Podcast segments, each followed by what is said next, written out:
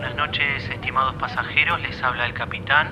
Estamos preparándonos para descender. Nuestro destino es el mundo.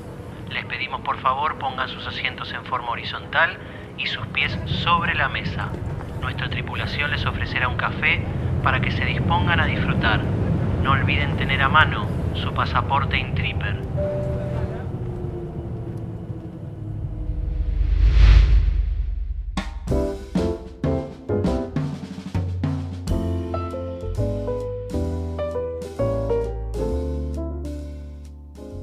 Bueno amigos de Intripper, una vez más aquí en nuestro podcast. Hoy tenemos una invitada especial, algo que hemos buscado durante mucho tiempo, una mujer con la cual iba a estar en contacto en algún momento, pero gracias a esta pandemia no pude conocer personalmente, ya habrá oportunidad de que eso suceda.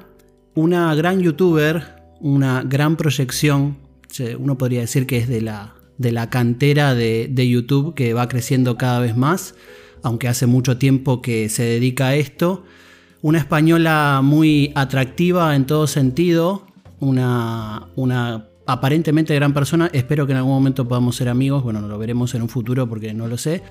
Eh, es una persona con muchas sorpresas, eh, tiene en el fondo hasta, es una maratonista este, avesada que ha recorrido el mundo y que nos va a contar sus experiencias de viaje yo la voy a nombrar con mi acento argentino, aunque no se pronuncia de esa manera y ella nos va a contar bien cómo se dice.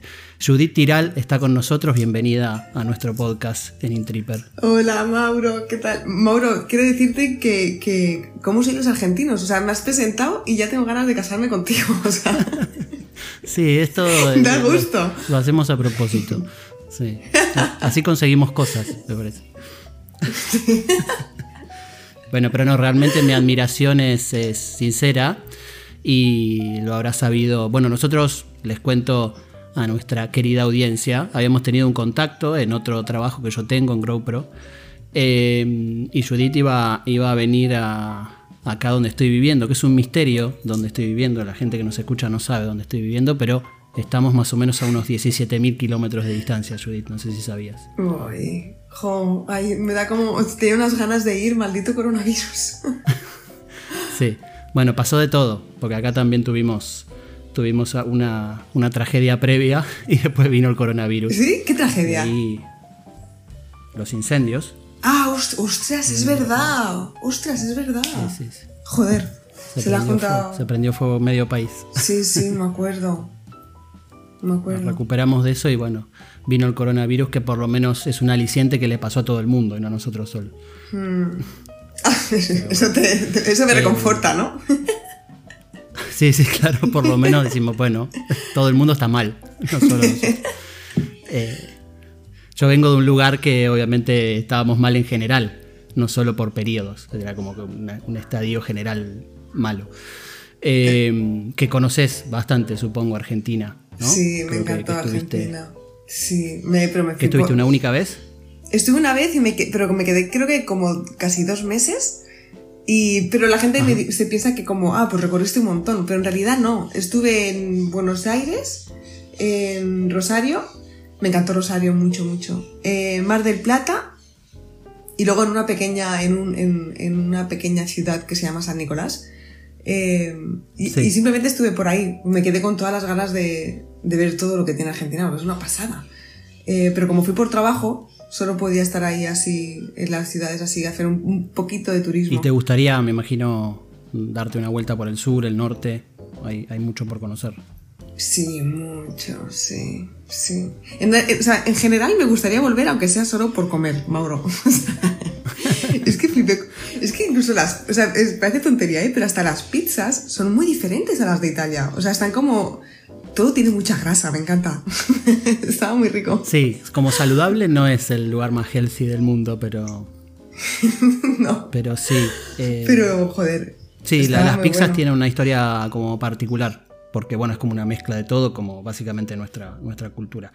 Eh, Judith, ah, la pueden seguir obviamente en arroba Judith Tiral en Instagram, en, YouTube es lo mismo, ¿no? Te buscan Judith Tiral directamente. Sí, sí. Bueno, y mm, contanos un poco, no para mí que, algo conozco de tu historia, pero para la gente que nos está escuchando, cómo empezó esta aventura de, ser youtuber y, a partir de ahí que esto te lleve a viajar por el mundo. Ah, pues yo en realidad, o sea, me gustaba mucho viajar y tal, pero no lo había hecho mucho hasta, hasta que hice el Erasmus, que el Erasmus en, Europa es cuando haces como un intercambio de seis meses o un año con otra universidad de, Europa. Y entonces como fui a Bélgica, eh, los vuelos allí y los trenes y los buses para recorrer Europa es, hiper mega barato. estoy hablando de que hay buses a 5 dólares, ¿sabes? O sea, es muy barato. Y entonces empecé ahí a viajar por Europa y me, me, picó el gusanillo. Entonces cuando volví a, Barcelona hice un blog de viajes que funcionó muy bien y eso me fue, abriendo un montón de puertas. Y entonces ya luego me dediqué al marketing y a la comunicación y luego me hice freelance eh, para poder hacer mientras viajaba y así estuve como desde los 26 hasta que me abrí el canal de YouTube. Que fue un poco a la par, ¿eh? En realidad, porque cuando fui a Japón y fue mi primer viaje como freelance. Y estaba, me recuerdo que no hay ninguna, o sea, estaba tan feliz. O sea, era como, wow, lo he conseguido, ¿sabes? Pues, o sea, puedo viajar y, y trabajar al mismo tiempo. Y, y, entonces allí estaba con una chica japonesa, Haruka, y ella es la típica persona que saca lo mejor de ti. Y, y entonces ella me animó mucho a hacer el canal de YouTube y empecé y, y, hasta ahora. Y en ese momento te financiabas trabajando freelance para, para el mundo, digamos. Sí, hacía estrategias de marketing y comunicación para empresas de, en España, también alguna en inglés, que me, que me iba pasando un amigo. Y, y, muy bien. O sea, me gustaba mucho. Lo que pasa es que cuando, cuando haces algo así tipo... que aunque pueda parecer que las páginas necesitan cosas muy diferentes, luego cuando empiezas a trabajar de esto, casi todas las páginas necesitan lo mismo para convertir a clientes, ¿sabes? Entonces al final se me hizo muy, muy aburridito porque siempre era lo mismo. Y, hoy en día, de, eso que, aplicaste en su momento, de lo que estudiaste del marketing, ¿aplicás algo a tu a YouTube, al día a día? Mm, ¿Sabes qué? O sea, supongo que tengo cosas que son intrínsecas que traigo del marketing y casi no me di cuenta, pero lo que me ha llamado mucho de YouTube es que es muy diferente al blog. Porque, por ejemplo, cuando tienes un blog sí que puedes hacer muchas cosas relacionadas con el marketing, con el SEO, con tal y en YouTube también, pero lo que premia es tu personalidad y lo creativa que eres, creo, ¿eh? O sea, es muy diferente. O sea, por mucho que mm, si alguien se hace una estrategia de marketing para tener un canal de YouTube, seguramente tendrá resultados, pero lo que realmente te premian es eh, como tu personalidad y cositas así. Entonces, todo lo que yo hacía servir en el blog, luego me di cuenta que no me funcionaba en YouTube, porque son dos ámbitos muy diferentes. Claro, bueno, para, los que todavía no han podido ver algún video de Judith, supongo, por lo menos es lo que a mí me resulta más atractivo, es tu espontaneidad y que, siempre te sentiste así como, como si estuvieras en tu casa frente a una cámara o eso lo fuiste desarrollando. Ah, no, creo que lo fuiste. Si veo vídeos de antes, o sea, ahora no es que sean muy buenos, pero los vídeos de antes eran terribles, tío. O sea, era muy, muy, muy ñordo. Em, y yo recuerdo que la primera vez que fue, porque yo quería ser youtuber, pero no me atrevía. Por eso te contaba lo de Haruka. Porque cuando fui a Japón y, le conté a Haruka que quería ser youtuber y tal, ella es la que, venga, va, hoy salimos, hoy vamos a grabar. Y fue un poco la que me forzó. Pero yo tenía la cámara que me la había comprado en el 2014, pero era incapaz porque la ponía en la habitación y yo pensaba, pero ¿por qué hablar a una? Esa era muy raro hablar a la cámara. Eh, y sí, sí, o sea, como que fue poco a poco en realidad, es verdad. Bueno, ahí justo que nombrabas eh, Japón, eh, nosotros, en uno de los episodios anteriores hablamos un poco de, Japón y, su particular, particular sociedad, su cultura, la distancia que nosotros tenemos como latinos, como occidentales en sí, como latinos un poco con, Japón. ¿Sentiste eso? ¿Has tenido pareja japonesa y todo, digamos? ¿Sentiste eso en el día a día, viviendo ah. ahí, o es más un mito? Es, real, es, muy real. Lo que pasa es que como Haruka había vivido fuera de Japón, tenía, por ejemplo, Haruka tenía piercings, tenía tatuajes, que es algo como impensable, ¿no? En los jóvenes japoneses. Bueno, supongo que cada vez más, pero ellos lo relacionan mucho con la mafia. Entonces, por ejemplo, Haruka ahora que me, me cuenta que se ha engordado un poquito, no puede ir al, al gimnasio, tío. No le dejan entrar porque tiene tatuajes. Entonces nadie quiere estar haciendo deporte con alguien que podría pertenecer a la mafia, claro. Y entonces son como, sí, esas cosas sí que es, es que es muy curioso Japón, porque por una parte es como, son muy cerrados, muy, muy cerrados, y por otra parte, por ejemplo, yo me acuerdo que una vez eh, la acompañé a la universidad y había un profesor de universidad que en el maletín llevaba un montón de, de juguetes colgando del maletín, ¿sabes? Y entonces como que tienen mucha libertad para ser quienes son, pero luego tienen como mucha presión de la sociedad eh, que les hacen pues a veces pues eso, suicidarse y todo eso. O esa soledad de que no se tocan. O sea, eso es real. Los amigos de Haruka sí porque habían vivido fuera. Pero mucha gente eh, que conocí, eh, realmente, o sea, me acuerdo una vez que le fui a dar dos besos a una porque yo me olvidaba de que estaba en Japón. y me la presentaron y le fui a dar dos besos. Y la chica se puso como, ¿sabes? En, en Disneyland París, la Minnie Mouse, que hace así, se tapa la boca y hace así, con, Sí. pues así, igual que la Minnie. sí, sí. Como que, ¿qué estás haciendo? ¿Qué locura estás haciendo? Sí, sí, como, ¡ay, qué haces! Así, como haciendo, mientras me hacía reverencias, pobrecita. Eh, o sea, que es real eso. Bueno, te cuento que igual Sí. lo de los dos besos, a pesar de que somos bastante cercanos, eh, trae sus problemas. ¿eh? Nosotros damos un beso solo y siempre quedamos ahí, dejamos colgada a la otra persona como diciendo, "Ey, ¿qué pasa? Es verdad, porque me ha pasado conociendo gente argentina. Que siempre es como, ah, que son dos. es verdad. Detalles, eh, somos bastante, bastante más cercanos. Eh, y, y me contabas, supongo, por lo que veo, eh, Sí. sos una gran amante de la comida también. Que ahí en Japón y en algunos de esos países te costó, porque es bastante diferente la comida. No, es que me gusta mucho comer, ¿eh? Es que. Es que me comería cualquier cosa. Es que queda horrible, pero me comería cualquier cosa. Em, y no, en Japón está riquísima la comida. Y es muy curioso porque tienen. O sea, tú, por ejemplo, si vas en España a un restaurante japonés, eh, es un restaurante como de todo japonés, ¿no? Puedes pedir ramen, puedes pedir sushi, puedes pedir eh, gyozas, ¿no? Pero allí me, impresionó que los restaurantes son para una cosa. Tienes un restaurante de ramen, tienes un restaurante de eh, takoyaki, tienes un restaurante de lo que sea, pero siempre son cositas pequeñitas que igual tienen pocas cosas en la carta y no son muy mm, va- variadas. ¿Sabes qué te quiero decir? Sí, sí, sí. Si Es no, no como que en es muy Japón, pero diferente. sí, entiendo. Sí. Y está, está muy rico, de verdad. O sea, incluso, sé que es muy típico, ¿eh? pero nada que ver el sushi. Es que aquí en España es como que te ponen muchísimo arroz, eh, y no sé, te, te hacen como cosas raras, ¿no? Que si Filadelfia y no sé qué. Y allí está muy rico. Incluso hay, ojo, no me callo, perdón, es que me gusta mucho Japón. No, no, pero eso está, está perfecto. Sí, Es que allí en el sushi me impresionó mucho que ya te ponen el wasabi ellos dentro. Sea, luego tú si quieres le echas más, pero ellos ya te ponen el punto justo de wasabi. Que es peligroso, ¿no? El wasabi, encontrar el punto justo a veces se, se te puede pasar y... Pues Es, es como una ca- pequeña caricia. Es muy raro. O sea, tampoco ca- casi ni sabe, pero le da ese toquecito. Está muy bueno. En, en México también he visto alguno, un, algún vídeo tuyo probando comida. La comida de México es naturalmente sabrosa y deliciosa, pero, pero te vi también Sí. probando algo.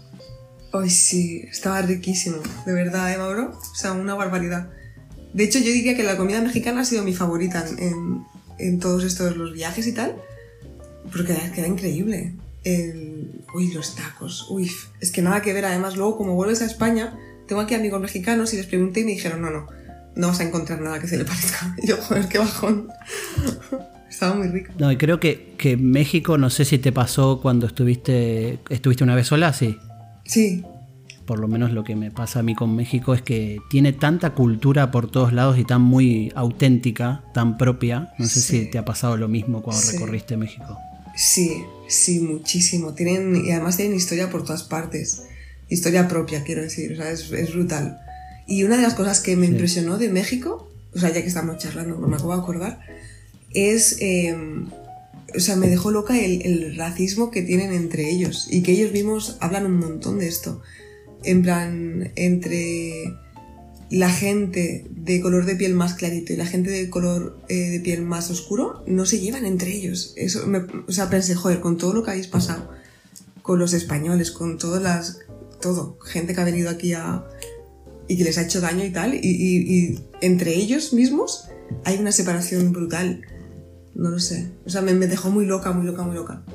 Y que ellos mismos lo Pero hablan y que. bueno, una convivencia pacífica, ¿no? Digo, no es tan al estilo de que vemos en Estados Unidos, que no es pacífica la convivencia sí, con respecto pero, al racismo. Sí, sí, tienes razón. O sea, sí, pero lo que pasa es que igualmente, por ejemplo, una amiga mexicana, eh, ella me decía que cuando eres pequeño, si te dicen, ay, eh, es una palabra que usan ellos, pero ay, como, ay, qué clarita, qué piel más clarita, es como decirte guapo, como ay, qué guapa eres que te ha salido la piel clarita, ¿sabes?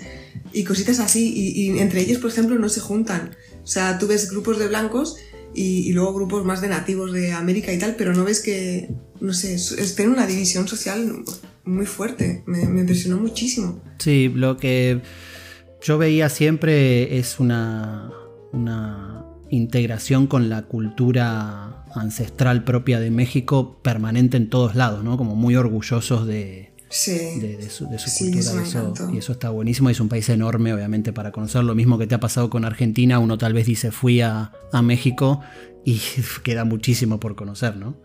Porque, sí, sí, sí, total. Siempre los, mexicanos me contaban que había gente que decía, no, porque conozco México, fui a Cancún. Y los mexicanos te dicen, no, no conoces México si fuiste a Cancún porque no tiene nada de mexicano eso. Claro, claro. Está, hecho para los gringos. Yo como fui por trabajo, sí, sí, yo fui por trabajo y solo estuve en, el, en, en México, en Capital. Eh, y tú imagínate, es que me ha quedado pendiente todo, todo, todo, todo, todo. Es que además no tiene fin, es, gigante y tiene historia en todas partes, es increíble. ¿Y, de Latinoamérica tenés algún, algo pendiente? Bueno, supongo que te, interesa conocer todo, pero, ¿hay algo puntual que te gustaría ir? Sí, sí. Uh, uy, tengo muchas ganas de Perú. Muchas, muchas, muchas muchas, muchas ganas de Perú. O sea, de hecho es como de, de, los primeros viajes que quería hacer. Y seguro que hubiese ido este año, ¿eh? Seguro, seguro, seguro. me da una pena no haber ido. Bueno, ya por lo menos he visto que has podido viajar, a pesar de todo. Has hecho hace poquito tu primer viaje post pandemia. Sí, em, fuimos a. Eh, mi mejor amiga y yo fuimos a París. Y eso también me resultó muy curioso. Todo me resulta curioso. Siempre sorprendida. Mi estado de ánimo es una persona muy curiosa. Sí. Pero fuimos a, París y la gente allí no llevaba mascarilla, tío. Y, todo el mundo, o sea, no hay nadie confinado. Em, y me resultó hiper mega curioso porque en España es, todo lo contrario. Quiero decir, la, mascarilla es obligatoria, te ponen multa. Y siempre está como el, estamos como al borde del confinamiento otra vez porque hay mucho rebrote. Y, ver que hay otros, no sé, ver que en París lo hacía así, pensaba, pero me creó muchas preguntas, en plan, ¿pero aquí van bien con el coronavirus? O sea, ¿por qué están haciendo esto? Tienen que tener muchísimos rebrotes, no entiendo. O son muy valientes o van bien, pero... sí. Una amiga francesa, una amiga francesa me dijo, dice, hombre, es que desde la Revolución Francesa no hacemos mucho caso a las leyes. y yo, joder, tío. ¿Qué, tenés, ¿Qué tenés de acá, de acá a futuro cuando bueno, el mundo te permita volver a viajar? ¿Tenés ya planificado algo, algún lugar donde vas a ir? Ah, pues se me quedó pendiente Australia y Japón, que intentaré retomar, pero no sé si se podrá, porque es que no sé hasta cuándo, o sea, no sé cuándo se podrá viajar para Europa y tal, y, cuándo se controlará toda la situación y tal. Em, pero ahora, por ejemplo, lo más cercano que tengo es un viaje a Malta. Eh, Sí, a Malta en septiembre, principios de septiembre. Tengo muchas ganas, muchas, muchas. van a ser como mis vacaciones. Me apetece un montón. Pero obviamente vas a hacer contenido. Sí, también. sí, eso de vacaciones es una basura. Eh, sí, sí, voy a hacer. Eh, voy a grabar varios vídeos, de hecho, porque ahí está la. Está el pueblo de Popeye, que lo construyeron para una película, pero se quedó y tú lo puedes visitar y es el pueblo de, O sea, es como meterte en dibujos animados. Es una pasada. Bueno, ya es un buen teaser para la gente que te siga y verá, y verá el vídeo del pueblo de Popeye. Eh, ¿Cómo haces cuando, cuando tenés, planificas un viaje o todo, te guionás previamente los vídeos o llegás al lugar y más o menos te armas un guion ahí improvisado y, grabas? Ah, como suelo hacer como curiosidades de, la historia y tal, normalmente busco la información de lo que quiero explicar y me hago como una mini estructura con, con bullet points, ¿sabes? Y entonces me, pongo, por ejemplo, eh, uno, eh, introducción. Y la introducción, eh, por ejemplo, lo dejo libre, pero pienso si voy a hacer algo original. Porque en mis vídeos siempre intento como llamar la atención de alguna manera para que la gente no se aburra, pero como son curiosidades de la historia, mientras viajo, pues igual había gente que no lo consideraba muy divertido, ¿no? Pero entonces, yo que sé, igual toco un mapa y al tocar el mapa aparezco y, tal. Pues eso lo tengo que escribir antes, porque si no, luego cuando estoy en el sitio no lo puedo grabar, ¿sabes? O no lo puedo montar editándolo y tal.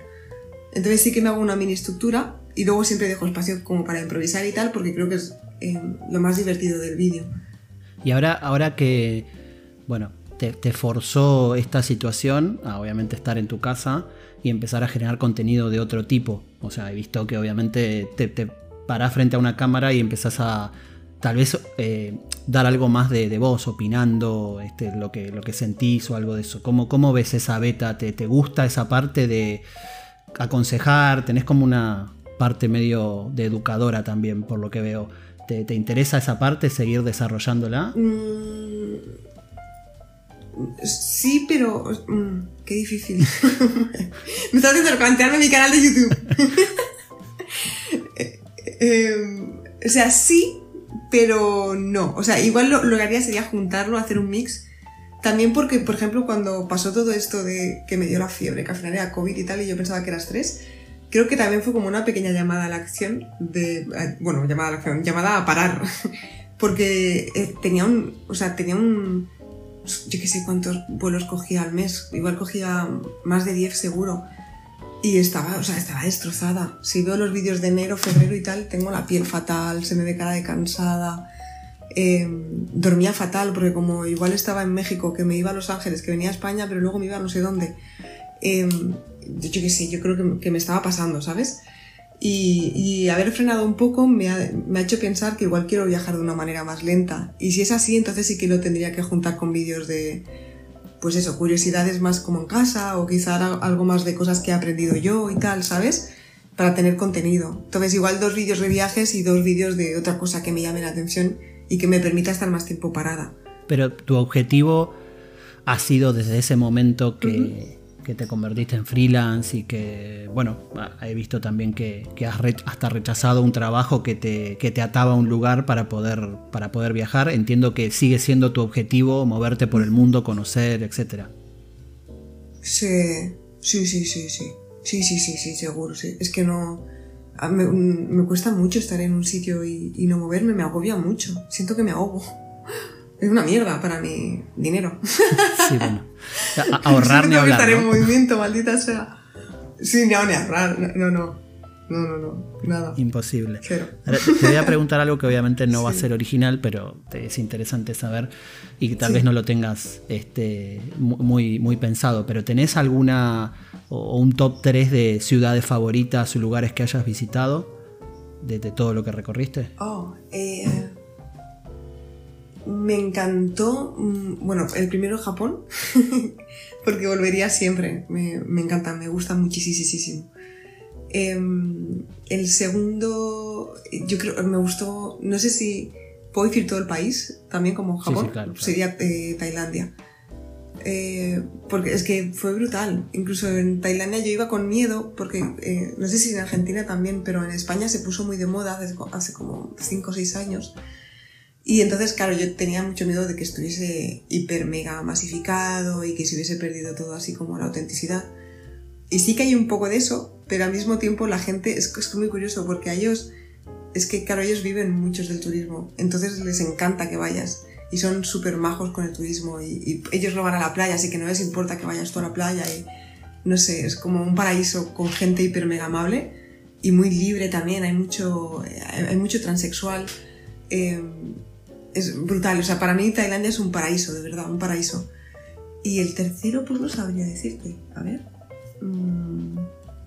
O que te hace sorprendido, que tal vez tenías menos expectativas y que te encontraste otra cosa.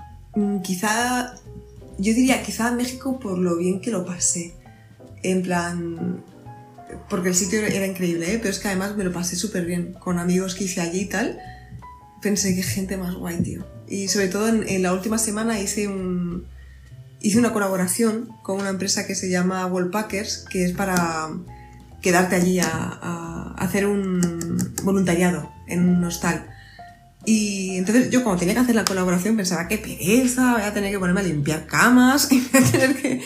Eh, pero luego no, luego eh, hablé con el chico y me dejaron hacer un vídeo, ¿sabes? Del hostal y tal para darlo a conocer Y esa semana que estuve con ellos para mí fue como la mejor parte del viaje a México.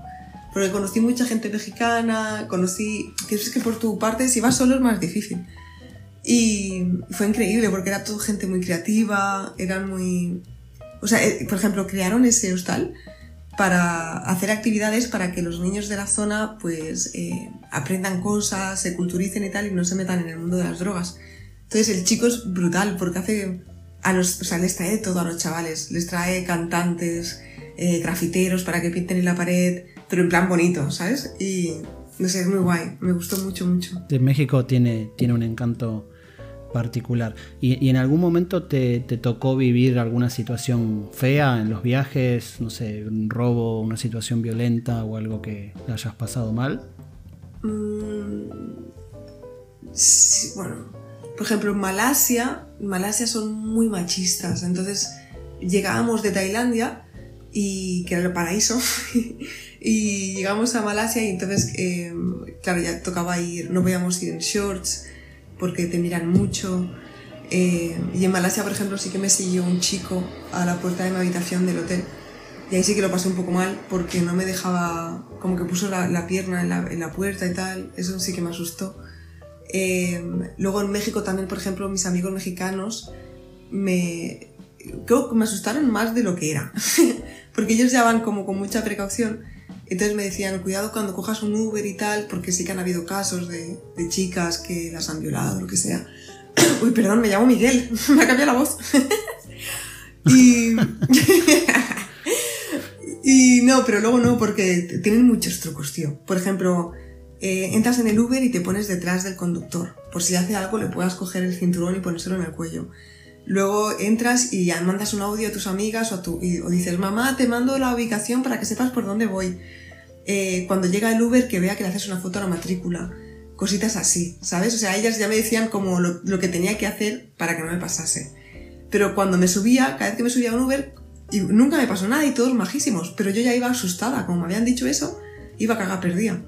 Sí, bueno, eso lamentablemente lo, lo vivo un poco más de cerca como latino y, y sí, nosotros y sobre todo las, las mujeres eh, es como que lamentablemente tienen que tomar estrategias propias eh, para defenderse porque, bueno, en Latinoamérica es un poco así. Hablo como muy general y obviamente tal vez nos estén escuchando personas que, no, sufran esto, pero digo, a nivel general en Latinoamérica es un tema complicado, a pesar de que hay seguramente lugares en el mundo donde es mucho más complicado.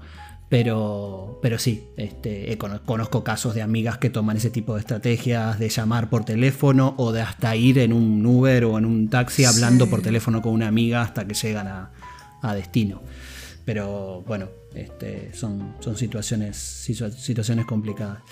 ¿Y qué, qué otra cosa te gustan? Estamos hablando porque tal vez en este momento alguien todavía no, no sabe o no escuchó al principio. Estamos hablando con Judith Tiral, que es una youtuber este, muy, muy popular española, eh, que la pueden encontrar buscando Judith Tiral en su, canal en YouTube y si no, llegar a través de otras redes sociales. Pero bueno, tu, especialidad es YouTube, ¿no? En Instagram estás más de, tu día a día, de tu vida.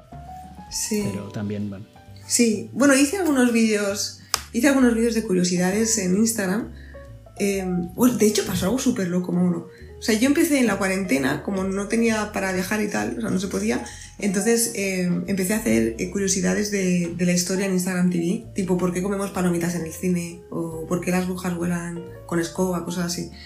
Y, y, empecé a hacerlos y me escribió una... Joder, es que es brutal. Yo siempre había querido trabajar con una persona aquí en España, es que todavía no sé cuánta información puedo dar, pero siempre había querido trabajar con un... Se me voy a dar así como en clave con un cómico que me gusta mucho y, tiene una productora y me escribieron de la productora para, para ver si podemos hacer algo juntos. Y, y, es brutal, o sea, es, joder, ojalá salga adelante, tío. Y por eso ahora no lo sigo haciendo, porque los haría para ellos, ¿sabes?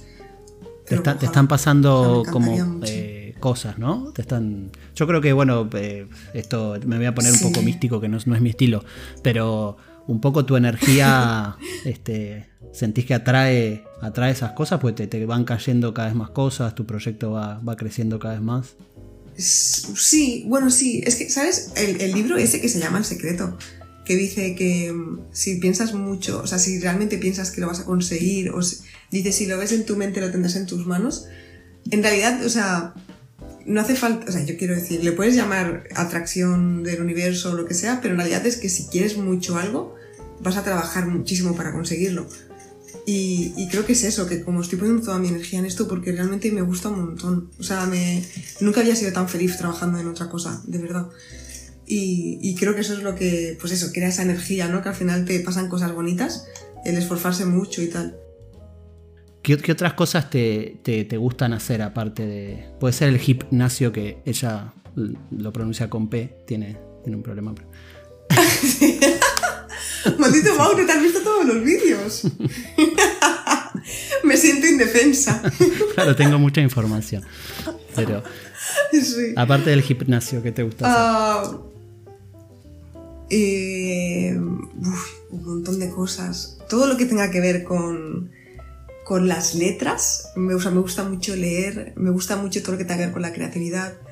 Em, ahora me. Te vas a reír por todo esto el maratón y tal, pero ahora me he apuntado a un sitio en Barcelona que hacen solo deporte con, con pesas rusas, ¿sabes? El kettlebell. Sí. Pues yo pensé, claro, fui la primera clase de prueba y pensé, uy, esto va a ser un aburrimiento. Todo el rato con el kettlebell, ¿qué, qué tanto puedes hacer con una bola? Y no, no, eh. O sea, llevo como un mes y medio, casi dos meses y, y las clases hiper diferentes. O sea, cada clase es muy diferente. Y claro, yo nunca había hecho nada de musculación. Era un cuerpo escombro porque solo, nada más que corría, ¿sabes? Solo corría, corría, corría.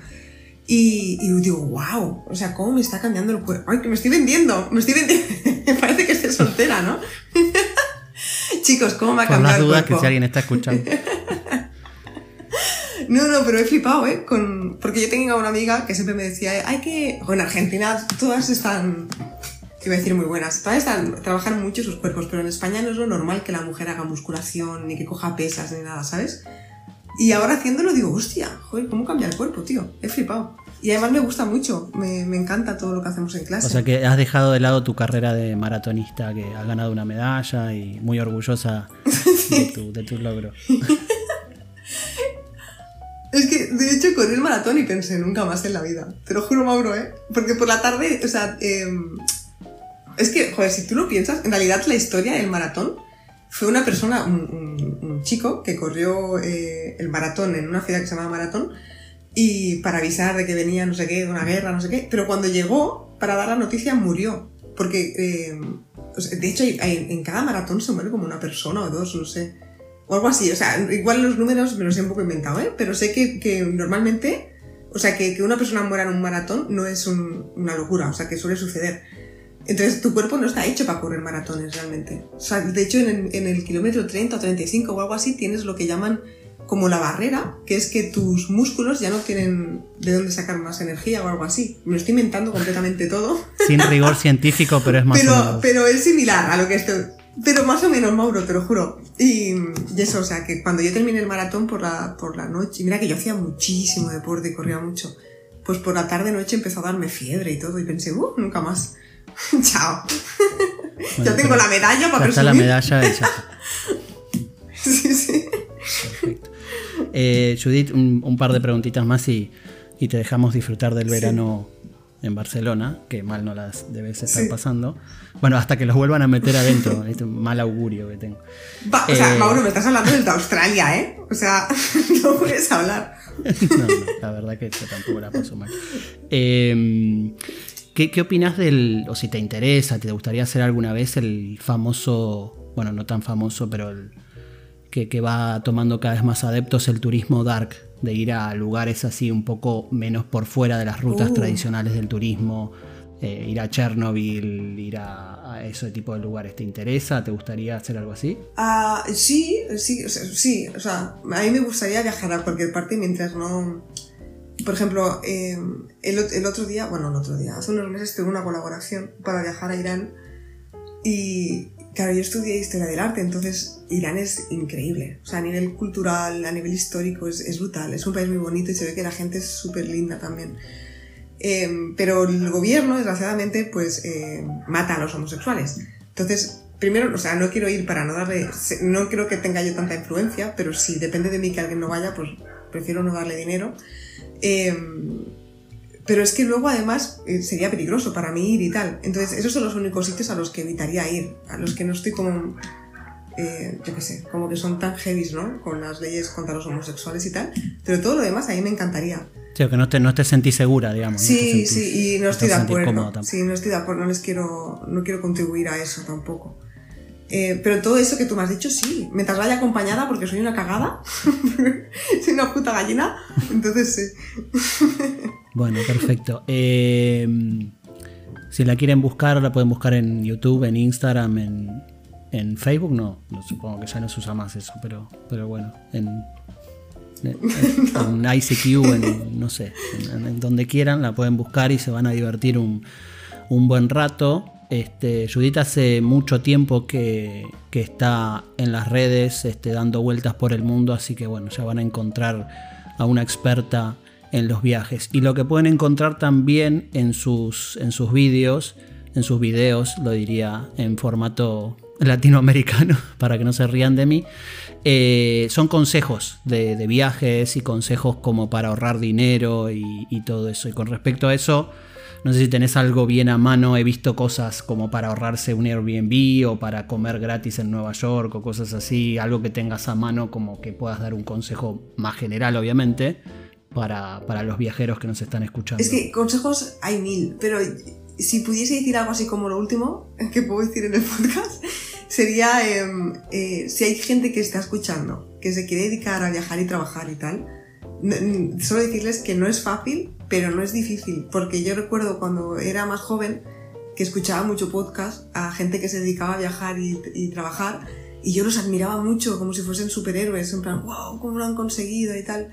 Y solo decir que si hay alguien así que es joven y que nos está escuchando y quiere hacerlo, que, que no somos, o sea, ni yo ni nadie que lo haya conseguido es más inteligente que nadie y que está en tu mano y que simplemente es dar pasitos en esa dirección y si luego vas a, yo que sé, a cualquier sitio y no tienes mucho dinero, puedes encontrar mil trucos para ahorrar pues en el alojamiento, en, en la comida y tal. Y en, mi canal de YouTube tengo un montón de esos truquitos.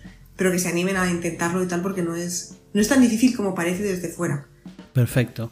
Bueno, Judith, muchas gracias por estar en, en nuestro pasaporte Intripper. Nos, nos pueden escuchar como siempre en Apple Podcast, en Google Podcast o en Spotify. Eh, bueno, nada, nos estaremos conociendo en algún momento, en alguna parte del mundo, porque supongo que nos, que nos, que nos cruzaremos. Y para todos les vuelvo a invitar que, que, que nos sigan a nosotros, a, Intripper, y que también la sigan a, Judith con J en sus, sus, redes sociales. Bueno, un abrazo grande desde acá, desde 17.000 kilómetros de distancia, y gracias por estar. Un abrazo, Mauro, muchas gracias.